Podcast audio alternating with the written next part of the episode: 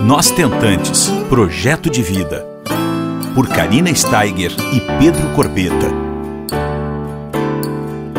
Um podcast realizado com o apoio da Higienomics.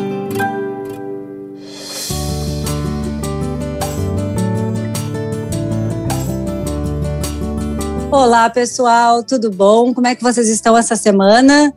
Hoje eu estou trazendo a pedidos tá? Muitos, muitos pedidos mesmo, tá? É, uma pessoa que participou conosco, um especialista da área da reprodução assistida, Dr. Carlos Peta, diretor médico da Clínica Fertilidade e Vida de Campinas e responsável pelo laboratório do Hospital Sírio-Libanês. Gente, esse podcast está imperdível, por quê? Porque nós fizemos um evento há 15 dias atrás sobre barriga solidária e barriga de aluguel.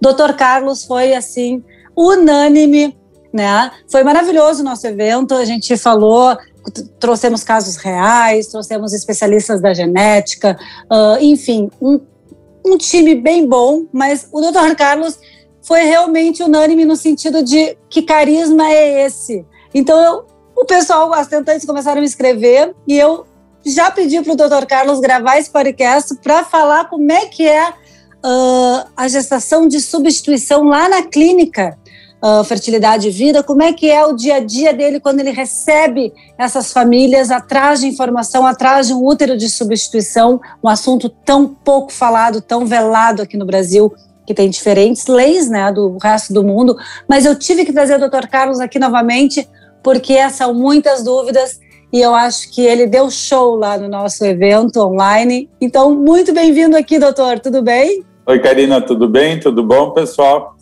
Eu é que fico muito lisonjeado. É um, um prazer. Eu acho que é muito importante é, a gente conversar, sempre a gente discutir, orientar, né? E eu acho que no fundo tudo que a gente faz com carinho, né, Karina, com amor, eu acho que isso reflete, né? Então é, eu que agradeço aí, acho muito legal que tenha sido é, muito proveitoso para todo mundo. É verdade.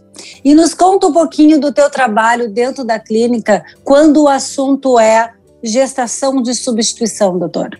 Karina, olha, a, a primeira coisa que a gente sempre tem que discutir é assim, é, nada disso é fácil, né? Ir para uma fertilização não é fácil, porque a gente não é isso que a gente imagina na vida, a gente nem imagina ter problema para engravidar. Quanto mais ir para uma fertilização aonde às vezes tem muito mito na cabeça das pessoas, por mais que uma fertilização seja muito interpretar o que a natureza está falando, né? o que os próprios embriões estão dizendo para a gente. E você tem algumas outras etapas que igualmente não são fáceis, é, que é a ovodoação e que é o útero de substituição.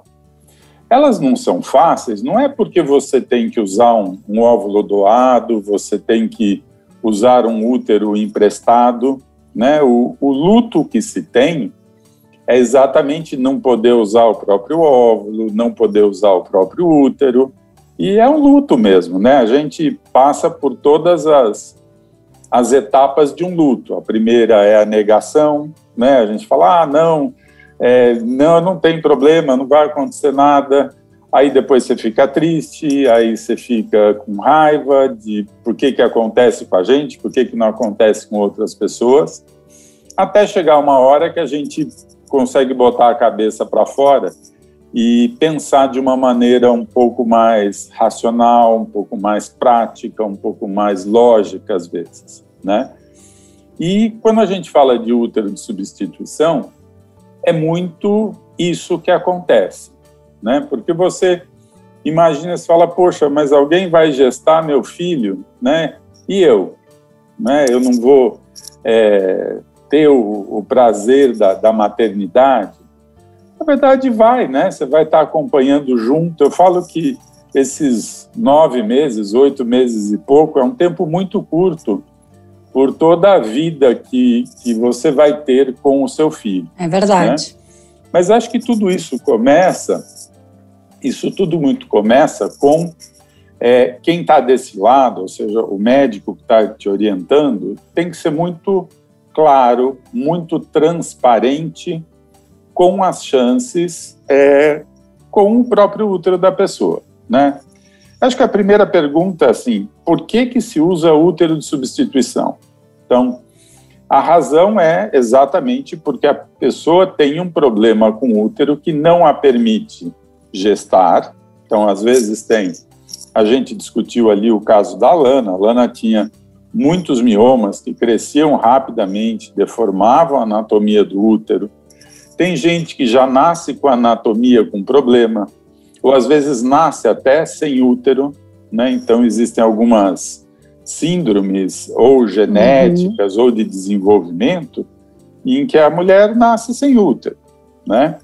Existem contraindicações pela própria saúde. Tem gente que tem problema cardíaco sério, não vai aguentar uma gestação, por exemplo. Então, existem situações ou que contraindicam uma gestação para essa mulher, ou que o útero dela não permite é, não vai conseguir levar uma gestação adiante, tá?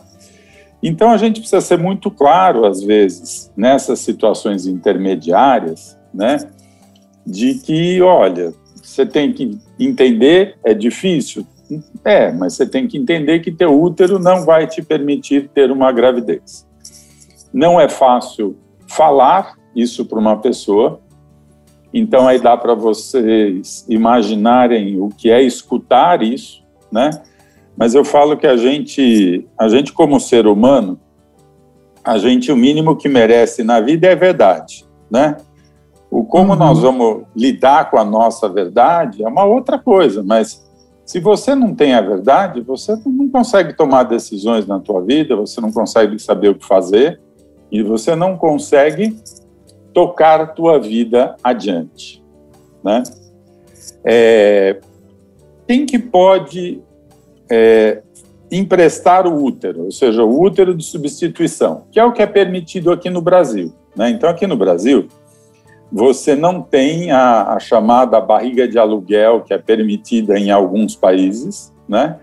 É, as regras aqui são mais rigorosas, então não pode existir uma relação comercial no emprestar desse útero, no ser a pessoa que está fazendo o útero de substituição. Então, como é que você garante que isso não seja comercial? Ou como é que você tem uma, uma tranquilidade de que isso não é comercial? A primeira coisa são os parentes, né? Então, quando um parente é, vai emprestar o útero, isso já é algo mais tranquilo, porque normalmente o que, que acontece? A família inteira sabe, né? Uhum. A família inteira acaba se envolvendo, né? E dificilmente, é, quando você tem todo esse envolvimento, é, esse parente, que muitas vezes é a mãe, é a irmã, é a prima, né? É, isso já, já vem desde o começo da gravidez. Né? Então, dificilmente ela vai falar, nossa, eu que queria ficar com o filho, né? porque esse é o fantasma de todo mundo. Exato. Quando você não tem um parente, pode ser uma amiga? Pode, né? É, desde que é, a pessoa demonstre que sim existe uma relação de amizade, né? Que sim isso é uma pessoa que convive com você faz tempo e que realmente é uma pessoa que quer ajudá-la, né? Isso tem uma coisa legal e tem uma coisa do Conselho de Medicina. Então, o que que o Conselho de Medicina quer quando fala, olha, precisa aprovar no Conselho para aí ter uma autorização do juiz quando é, não é parente, né? O Conselho, na verdade, quer evitar as coações. Né? Então você vai lá, contrata alguém para dar luz ao seu filho, para gestar seu filho. Né? E chega lá com oito meses, ela fala: ah, Acho que eu não sei se eu vou te dar, é, ao mesmo tempo eu estou precisando de, de alguma coisa financeira. Então, o que o, o Conselho de Medicina visa é proteger a criança né, e a mãe dessa criança, que é quem vai ter que receber o filho na hora que nasce, tá? Uhum. É, tudo isso, quando você segue os passos, tudo bonitinho, tudo tranquilo, também é super sossegado. Por quê? Porque a criança, ela já vai ser registrada em nome da mãe e não em nome de quem deu a luz, não em nome de Perfeito. quem pariu, né? Então essa criança já vai ser registrada, não, não é uma adoção, não é um registro direto. Então tudo isso é legal, tudo isso dá também uma grande tranquilidade para essa mãe de que ela não vai ter que enfrentar processos dolorosos e tudo isso, né? As histórias, na verdade, é, as histórias são muito bonitas, né? Porque no fundo o que que eu muitas vezes eu falo, porque a, as mulheres vêm e falam, olha, eu sim, eu sei que eu preciso, mas eu não sei para quem que eu vou pedir, né? Uhum. Eu não sei para quem eu vou falar, né? E normalmente, assim, é, é, é, muito bom, porque eu sempre falo, olha, se, se você quiser abrir seu coração, abra seu coração numa reunião de família, né? Conta o, conta o seu problema, e só, né? E você vai jogar a semente, e você vai entender que é, se alguém quiser te ajudar, essa pessoa vai vir, né? É, é assim que aconteceu com a Lana, né? Foi a prima dela Isso. numa Páscoa que que se ofereceu para gestar, né? E isso geralmente, quando eu converso com, com casos reais, doutor, isso eh, geralmente acontece, é que nem você falou, joga para o universo e se tiver que ser, vai vir essa pessoa até a gente, né? Geralmente é assim, né? Geralmente é de forma é. muito natural que isso acontece, não é? É isso. E aquela pessoa que, que, que gosta de você, que está vendo seu sofrimento, que está vendo sua dificuldade, né? É, ela, ela vai se sensibilizar. Então, é isso que aconteceu no caso da Lana, é isso, quando a gente fez a live na semana passada, né, eu estava te falando de uma, uhum. uma paciente minha, é isso que aconteceu com ela, né, e, e que a cunhada quer ajudar, né, e isso é o que acontece em 80, 90% das vezes. Né? Às vezes é. a gente tem a mãe, isso não dá nem para discutir isso. quanto a mãe quer ajudar, né? É, o primeiro grau, para quem, só refrescar aqui, né, já que estamos falando sobre o assunto, é a mãe, o segundo grau é a irmã, a avó, terceiro grau tia e quarto grau prima. prima. Aí depois vem os resultados, vem, depois vem o, o, o que a gente estava comentando anteriormente, que é uh, as amigas, né, alguma pessoa, cunhada, no caso, que daí vai para um processo judicial, como o doutor Peta estava falando, que não é impossível, que, claro, tem que entrar uh, com uma papelada, providenciar alguns documentos, fazer toda uma parte burocrática, mas ela é bem viável, né, doutor? Claro. Não, e é tranquila, porque os próprios juízes também são sensibilizados em relação a isso, né? É, de entender que a, a pessoa que no mundo mais gostaria de levar a gravidez é, é a dona desses, desses óvulos, desses embriões, né? Então, se ela não está fazendo isso, é por uma é pode, né? necessidade né? real, lógico, porque ela não pode, porque ela não consegue. Então, é, não é uma coisa que gera grandes problemas em termos de aprovação por um juiz, nada disso, né? Uhum. Como é que é feita a, como é que é feito tudo isso? Então, a gente tem que partir, lógico, de uma fertilização in vitro. Então, o que, que é isso? A gente vai pegar óvulos, espermatozoides, juntar os dois, formar os embriões, e esse embrião ou esses embriões têm que ir para um útero. Então, o útero lá, como você fala, é a casinha, né? É, quem vai quem é a mãe, quem vai receber essa criança, pode ser que o óvulo seja dela, pode ser que o óvulo seja de uma doadora, o espermatozoide pode ser do parceiro dela, o espermatozoide pode ser de um banco de sêmen, tá? Não, não existe nenhum, nenhum problema nessas combinações, né? É, quando esse embrião está pronto, o que, que a gente precisa dessa mulher que vai gestar essa criança. Precisa só preparar o útero. Então, isso é uma coisa tranquila. A gente faz com comprimido, faz com cremes vaginais, então não tem injeção, não tem é, tratamentos complicados. Né? A gente pede uma série de, de exames de sangue para a gente. Eu sou, eu falo que eu sou bem neurótico, mas eu, eu sou neurótico para vocês se sentirem tranquilos, né? Alguém precisa se preocupar, então é melhor que eu me preocupe do que vocês se preocupem, né? É verdade. Então a gente faz uma série de exames para entender se está tudo bem com essa pessoa que vai gestar, se ela é, não tem nenhum risco aumentado. Eu sempre converso com quem vai gestar e falo: olha, é, você está pronta, é uma nova gravidez, que a maioria já tem filhos, né? Então a orientação, a, essa conversa, ela é sempre muito importante, né? Porque assim deixa todo mundo tranquilo, né? Você cria é, um vínculo, né, com essa pessoa que vai gestar, porque você imagina, você lá é a dona do, do embriãozinho e alguém está tá lá carregando o teu filho e resolve ir para academia todo dia na semana, fazer exercício pesado, né? Você vai ficar angustiado. Então eu sempre converso antes, né? Porque eu posso pedir também, né? Se eu vejo que a pessoa não está se comportando da melhor maneira, eu eu falo, eu falo, olha, você combinou comigo, né? Você vai cuidar da melhor maneira possível. É. Eu nunca tive problema, tá?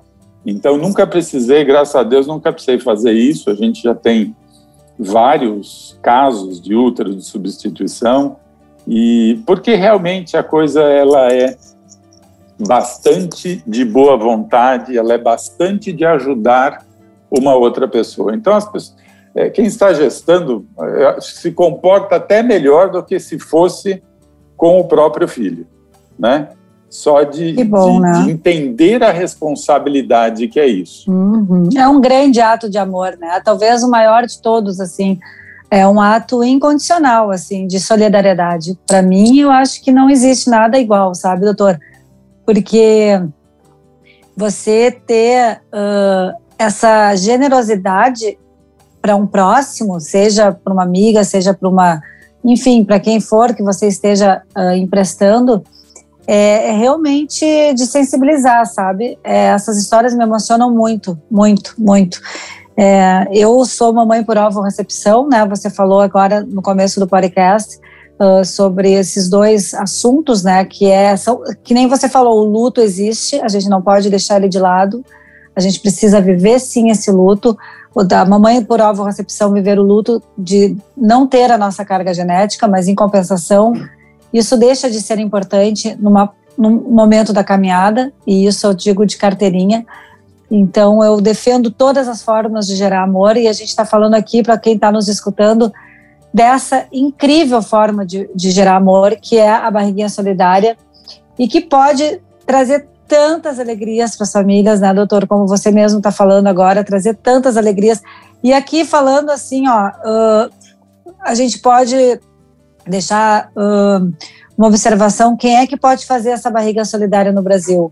Casal heterossexual, casal homoafetivo, tá? Mamães solos, né? Pessoa solteira, papais também, e transgênero também, tá? Uh, esses, esses, todo esse, esse grupo de pessoas podem se beneficiar dessa técnica maravilhosa que ajuda a gente a trazer nossos bebês para casa, não é? É, e a, a, legislação brasileira ela é bastante democrática, né?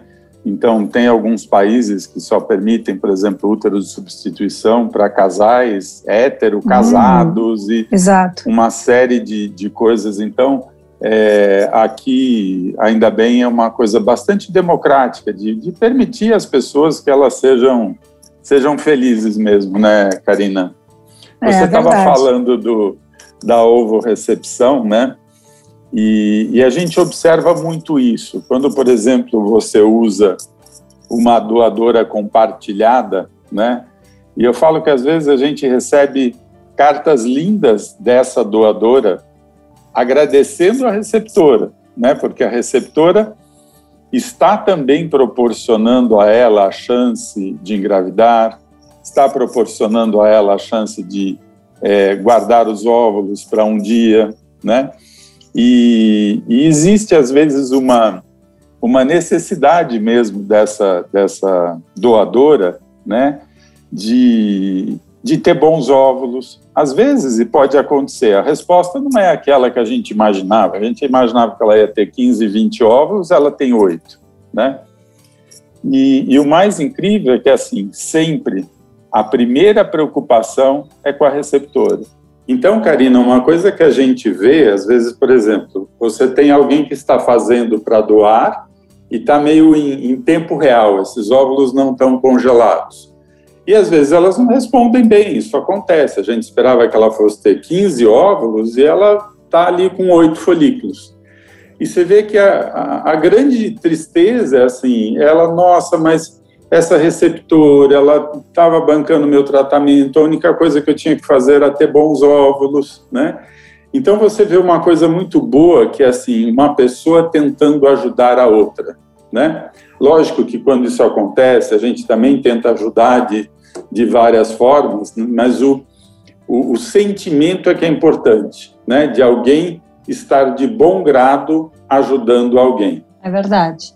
Então, tudo isso para a gente que está do outro lado é, faz muita diferença, né? Porque você sempre é, você sempre quer fazer as coisas assim, tendo claro que você está ajudando as pessoas, né? Então, isso é, é muito importante de deixar a gente também se sentindo mais tranquilo, né? Não são tratamentos fáceis do ponto de vista emocional. Então, é, todo esse suporte ele é muito importante, não tenha dúvida, né? Ah, não, com certeza. E, e, aí entra a relação que eu falo sempre, né, doutor? Que inclusive nosso evento de dezembro foi sobre isso, a importância da relação médico-paciente, essa transparência, essa empatia, essa, essa, essa uh, verdade, como você falou. A gente precisa saber dessa verdade para poder tomar as rédeas e ver, bom, eu tenho um problema, eu preciso saber como é que eu faço para né, resol resol uh, resolver o problema que eu tenho. E com muita transparência e diálogo a gente consegue, porque hoje em dia as técnicas estão aí para nos auxiliar, né, doutor? Claro. Temos várias formas de gerar amor, como eu bato no martelo e, e defendo todas, para poder a gente construir as nossas famílias nos moldes de famílias que nós quisermos, que nós pudermos, entende? Ninguém vai ficar sem essa essa experiência de ser pais, mães, porque a medicina evoluiu muito, né?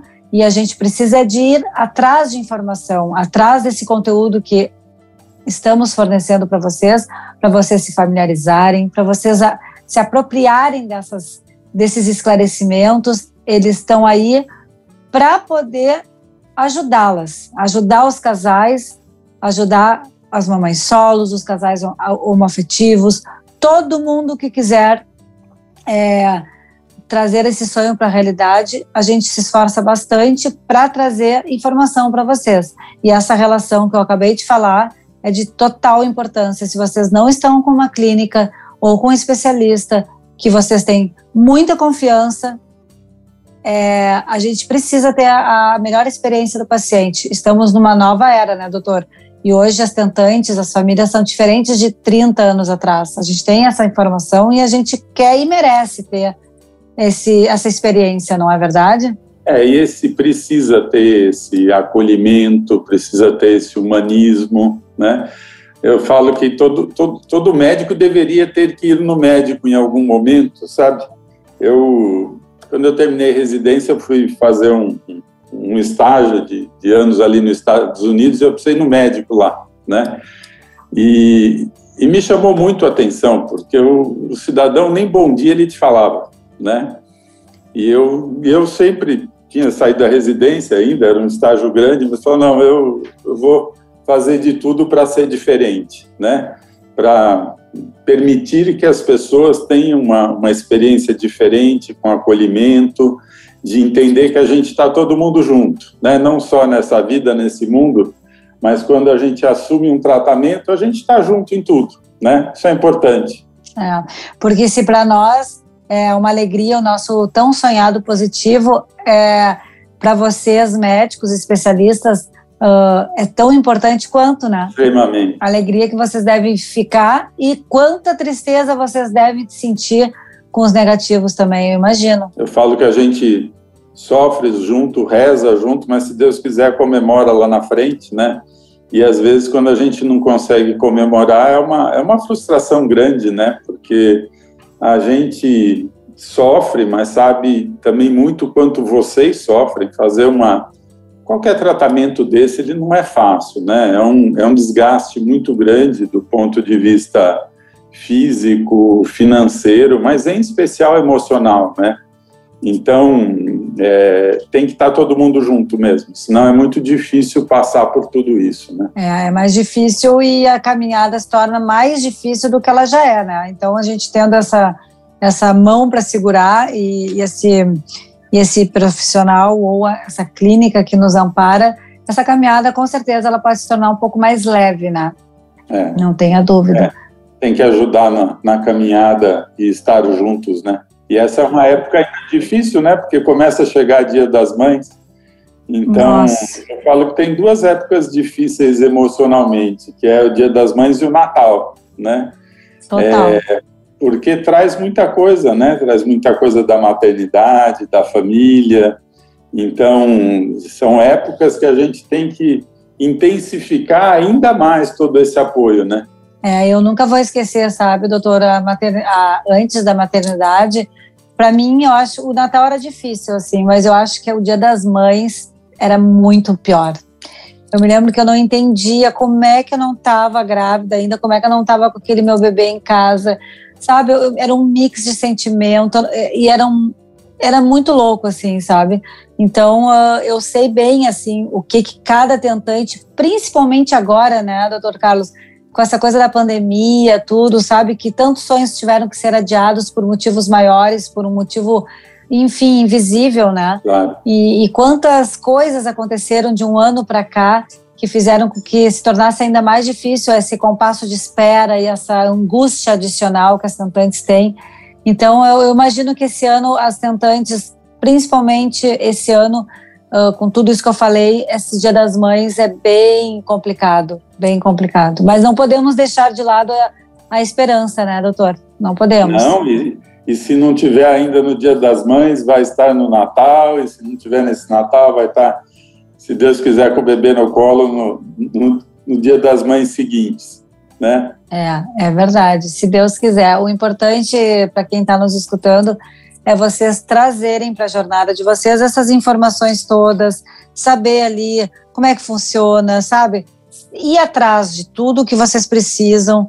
É, não, só não tem quem desiste, né, doutor? A gente precisa é focar e ter resiliência para que a gente consiga vencer todos esses obstáculos e todas essas, essas dificuldades, não é mesmo? É, não pode desistir, não pode perder tempo também, sabe? A é. gente é, isso faz muita diferença é, quando a gente fala de óvulos, a idade, né? É, quando fala de gravidez, mesmo assim, né? Porque também tudo isso vai de uma maneira é, mais fácil do ponto de vista de saúde, né? E o que judia muito é o tempo, né? Quanto mais tempo passa, maior a, a desesperança, maior é, os sentimentos mais difíceis. Por isso, é, é, o que a Karina falou, assim, não desista, né, mas vá atrás, busque informação. A gente está numa, numa era hoje em que a gente tem acesso a tudo. Lógico que é complicado, porque o,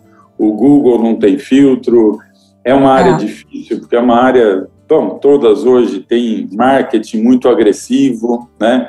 Então, você também fica preocupado com essas coisas, mas vocês conseguem ter informação, vocês conseguem resgatar a informação, vocês conseguem é. ter substrato para fazer pergunta. Isso é muito importante. É, porque na minha época, doutora, eu não tinha essa, essa quantidade de informações relevantes à minha disposição, né? Porque eu só falava com o tio Google, que eu chamo tio Google, né? Às vezes ele me ajudava, às vezes ele me atrapalhava horrores. Tanto que o meu médico sempre dizia, Karina, esquece o Google, para, porque isso aí só vai te atrapalhar a tua caminhada. E aí eu tive que esquecer, eu nunca mais falei com o Google, né? Mas eu não tinha com quem conversar, eu não tinha uma rede de apoio assim como essa que a gente uh, construiu e, e, e, constrói diariamente para ajudar as tentantes atualmente. Então, é muito legal, dentro de tudo isso que está acontecendo ruim na pandemia, pelo menos a gente está tendo à disposição pessoas e, e, cada vez mais pessoas falando sobre as suas experiências, os casos reais. Tem muita mamãe aí que está dividindo, muita, muitos uh, Instagrams de, de, pessoas que estão abrindo suas vidas e dizendo: Ó, oh, eu quero te ajudar, entende? nós, o, o Nós Tentantes, foi o pioneiro, né? Eu e o Pedro, a gente, é, quando nós criamos Nós Tentantes, nós, ninguém falava no assunto, né? Mas eu fico muito feliz com essa quantidade de pessoas que estão é, abrindo é, suas vidas e junto conosco levantando a bandeira, seja qual for a bandeira, né? Por exemplo, a preservação da fertilidade. Olha que maravilha. Cresceu quantos por cento nessa pandemia, doutor? A 40% tranquilamente. Então, imagina, eu não congelei meus óvulos com 30 e poucos anos, porque eu nunca ninguém me disse isso. Agora todo mundo está falando sobre isso, graças a Deus, né? Isso aí é uma evolução, não é mesmo? Muito. Graças à informação. E pessoas como você, de abrirem, por exemplo, a ovo-recepção, né? Pessoas como a Lana, de abrirem a, o útero de substituição, ajuda muito, né? Porque as pessoas às vezes querem saber a experiência de quem passou por isso, né? Falou, olha, tá, você é, você usou um óvulo doado, né? Então isso foi legal para você, você viu diferença, né? E, uhum. e, precisa disso. Olha, usou um útero emprestado, nossa, foi maravilhoso. Não, não foi. Então é. ter essa essa noção de, de pessoas reais, né? Isso é importantíssimo para quem tem que passar por isso. Isso é importantíssimo é. para essa pessoa ter segurança. Traz identificação, né? Totalmente. Totalmente. Com certeza. E a gente, e eu e o Pedro, a gente não, a gente não esconde nada, sabe? Quem for ali no podcast, tem em todas as plataformas, gratuitamente, 82 episódios com esse de hoje. É, nós temos assim a transparência de dividir o que, que o Pedro sentiu, quando que virou a chave, quando é que ele aceitou, como é que foi, a visão masculina.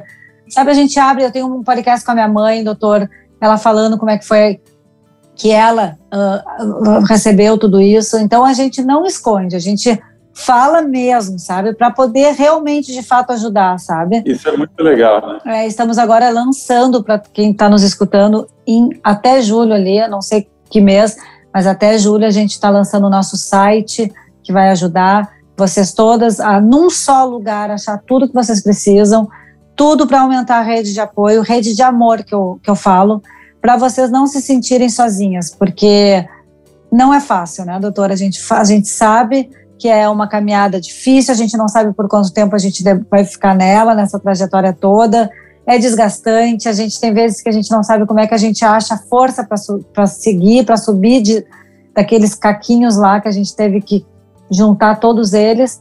É muita resiliência, muita resignação que a gente precisa, mas no final de tudo, se a gente não desiste, dá certo. Né? Então, eu queria assim, imensamente agradecer ao Dr. Carlos Peta, da Fertilidade e Vida lá de Campinas, toda a equipe maravilhosa que vocês têm, que são assim uma equipe multidisciplinar que realmente pega na mão da gente, né? E, e, e diz assim, estamos juntos nesse sonho, isso faz diferença. Meninas, parceiros, pessoas que estão nos escutando, vão atrás dessa experiência do paciente. Vocês todas merecem, tá bom? E eu quero agradecer mais uma vez o teu carinho, a tua generosidade, doutor, por estar conosco, com, nós, com a família Nós Tentantes. Imagina, eu que agradeço, é um prazer sempre. Eu acho que o, o trabalho que você faz, ele é extremamente importante, né? Então eu vou estar sempre à disposição, a gente vai estar sempre informando e ajudando. Viu? Um beijo para todo mundo, um beijo para você e a gente se se vê em breve. Obrigada, doutor. Quero agradecer só para nós terminarmos aqui o Egenomics, nosso parceiro, e desejar um beijo bem grande para vocês. Até semana que vem. Você ouviu Nós Tentantes, com o apoio da Igenomics.